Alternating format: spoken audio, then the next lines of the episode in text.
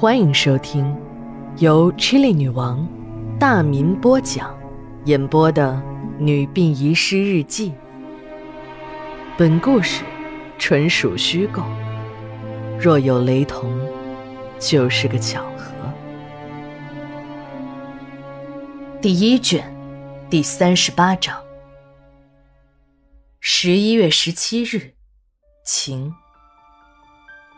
打完了大剂量的镇静剂，九妹已经停止了哭闹，安静的睡着了。殡仪馆的早晨是紧张而忙碌的，同事们都在准备告别会，我也仔细的检查了一遍音响系统，万一在告别会时音响出了问题，可是要出篓子的。这时。几辆警车开进了殡仪馆的大院从车上下来几个警察，两个警察架着一个人向停尸间走去。我仔细一看，认识，原来是我们馆里的化妆师孙浩，前两天因为抢劫大客车而被逮捕。我和同事们就围过去看，孙浩带着警察穿过了停尸间。就看见一排水晶棺，里面都是长期存放的遗体，有没结案的，有无人认领的，有家属不同意火化的，有的遗体一放就是多年。虽然低温冷冻，但遗体的表面已经发紫黑色，皮肤也因为失去水分而打起了褶皱。水晶棺。其实就是一个大号的冰柜，内部温度保持在负二十四度左右。虽然我们在这里工作，除了正常检查一下水晶棺的配电系统，再就是有些家属来认尸了，平时没有人到这儿来的。这里有一股说不出的阴气，就是大夏天的也能让人起鸡皮疙瘩。孙浩来到最里面的一个水晶棺前，伏在水晶棺上嚎啕大哭。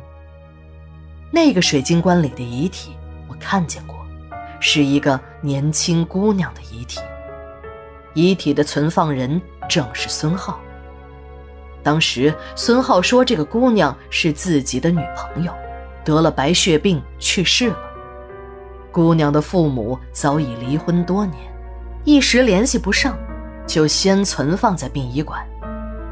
孙浩每天都会到水晶棺前看看女友，时间长了也就没有人在意。孙浩还在继续痛哭着，围观的人群也在议论着。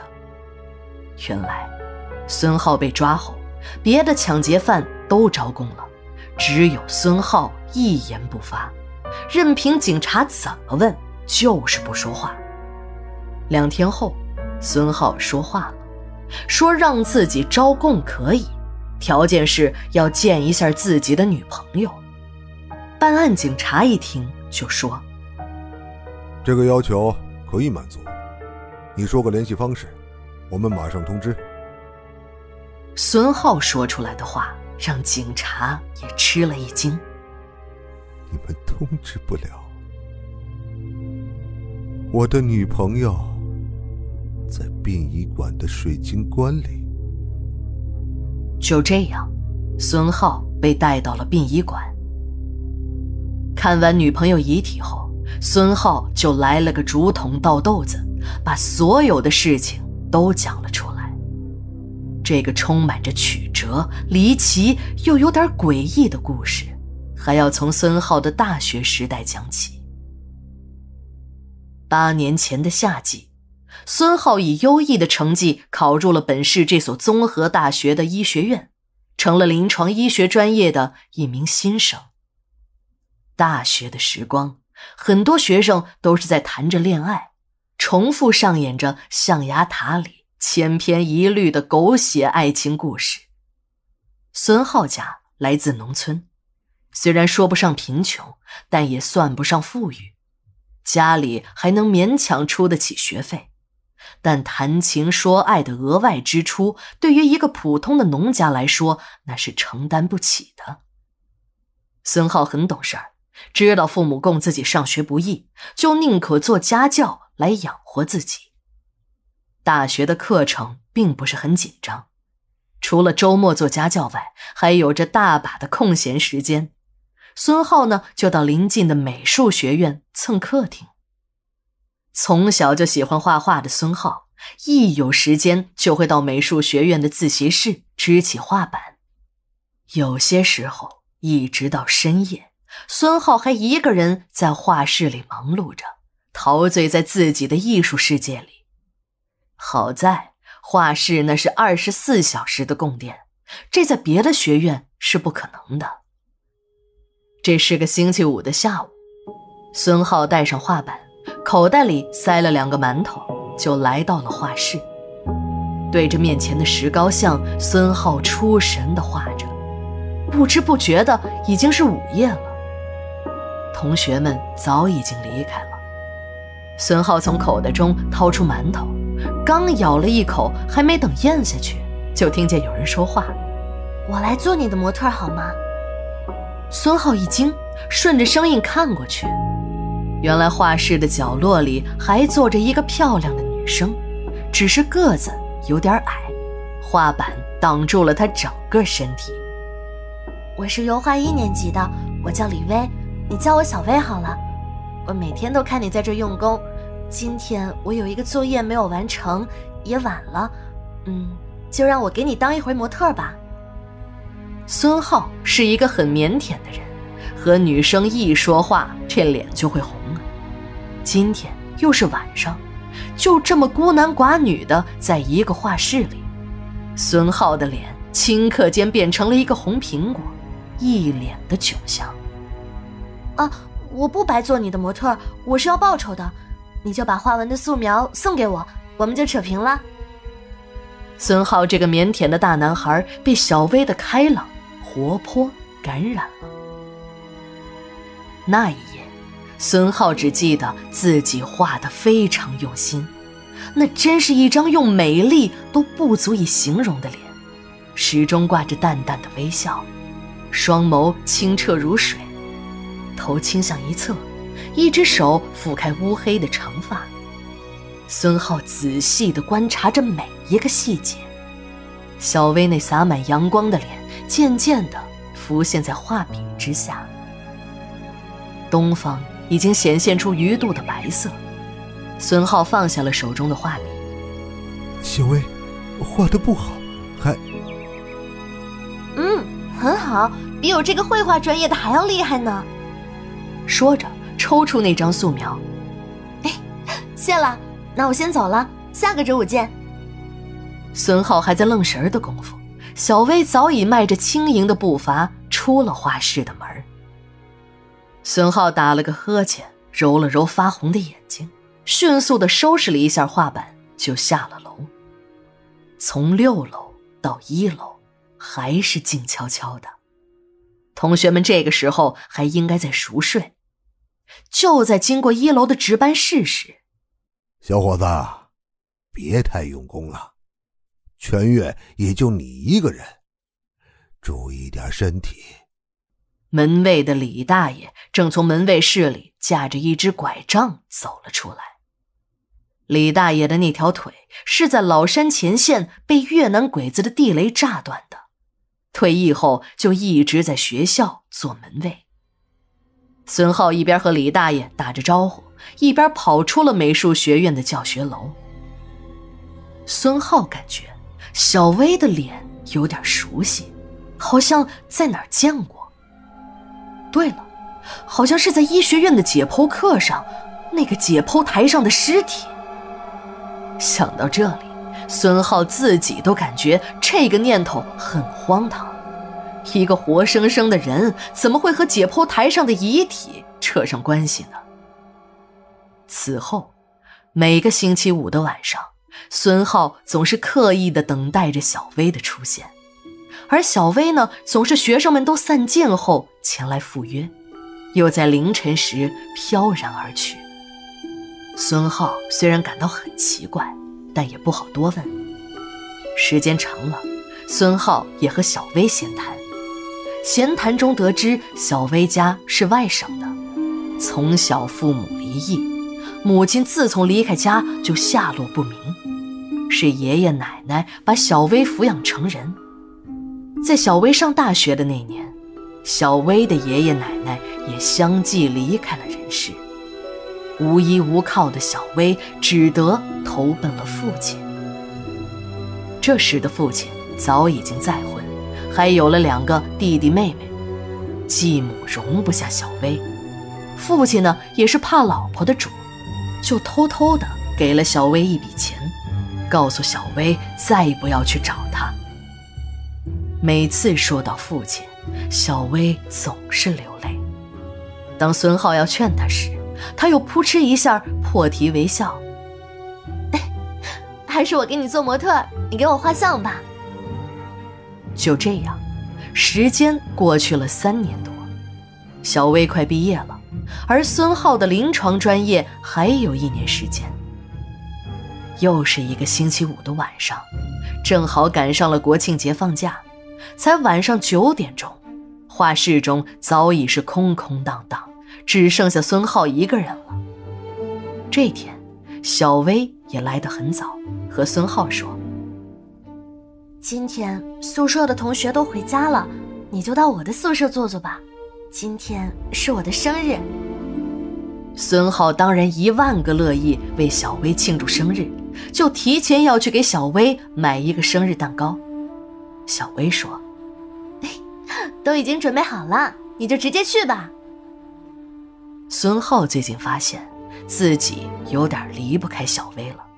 几天见不到小薇，这心里就空落落的。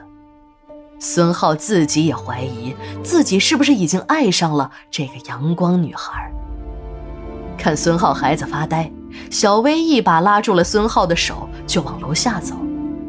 刚到一楼大厅，李大爷就问道：“小伙子，今天不熬夜了？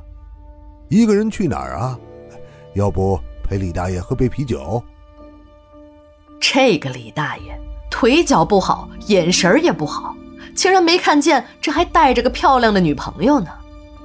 孙浩心里这样想着，嘴里还在说着：“啊，不了不了，谢谢李大爷。”当来到了女宿舍楼前，在小薇的掩护下，趁着门卫大妈去卫生间的机会，孙浩偷偷的溜了进去。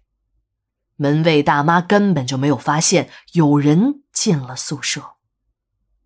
小薇的宿舍在顶楼，当他们到了八楼，来到了一个宿舍门口，小薇打开了门，打开灯，拉上了厚厚的窗帘孙浩记下了这个宿舍号：八幺三。宿舍内整齐的放着三张上下铺的铁床。一张长条桌上已经摆满了酒菜，一个大生日蛋糕放在中间。孙浩有点不好意思：“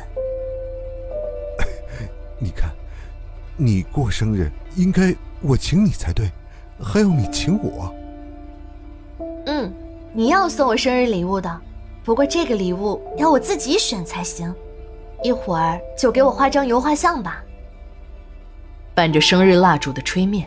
小薇打开了一瓶红酒，每人倒了一杯。几杯酒下肚，滴酒不沾的孙浩感觉有点晕，但还不至于醉倒。来，我快毕业了，为我画张油画像吧，画板都给你准备好了。艺术家的灵感往往来自于这半醉半醒之间。孙浩熟练地调和着油彩，准备好后一抬头，孙浩。惊呆了。小薇坐在床上，一条透明的白色纱巾斜挂在肩头，身上早已是一丝不挂。一个美艳绝伦的酮体进入了孙浩的眼，孙浩顿时感觉到热血沸腾，身上的每一个毛孔都在扩张，身体也在悄悄地起着变化。孙浩真的是看直了眼。可以开始了吗？可以，可以。孙浩这才回过神来，兴奋伴随着灵感，调动了孙浩全身上下所有的艺术细胞。很快，一幅油画创作完成。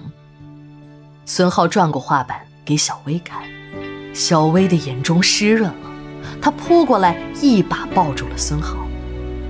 两个年轻人的激情在这一瞬间迸发出来，都融化在这甜蜜的爱情之中。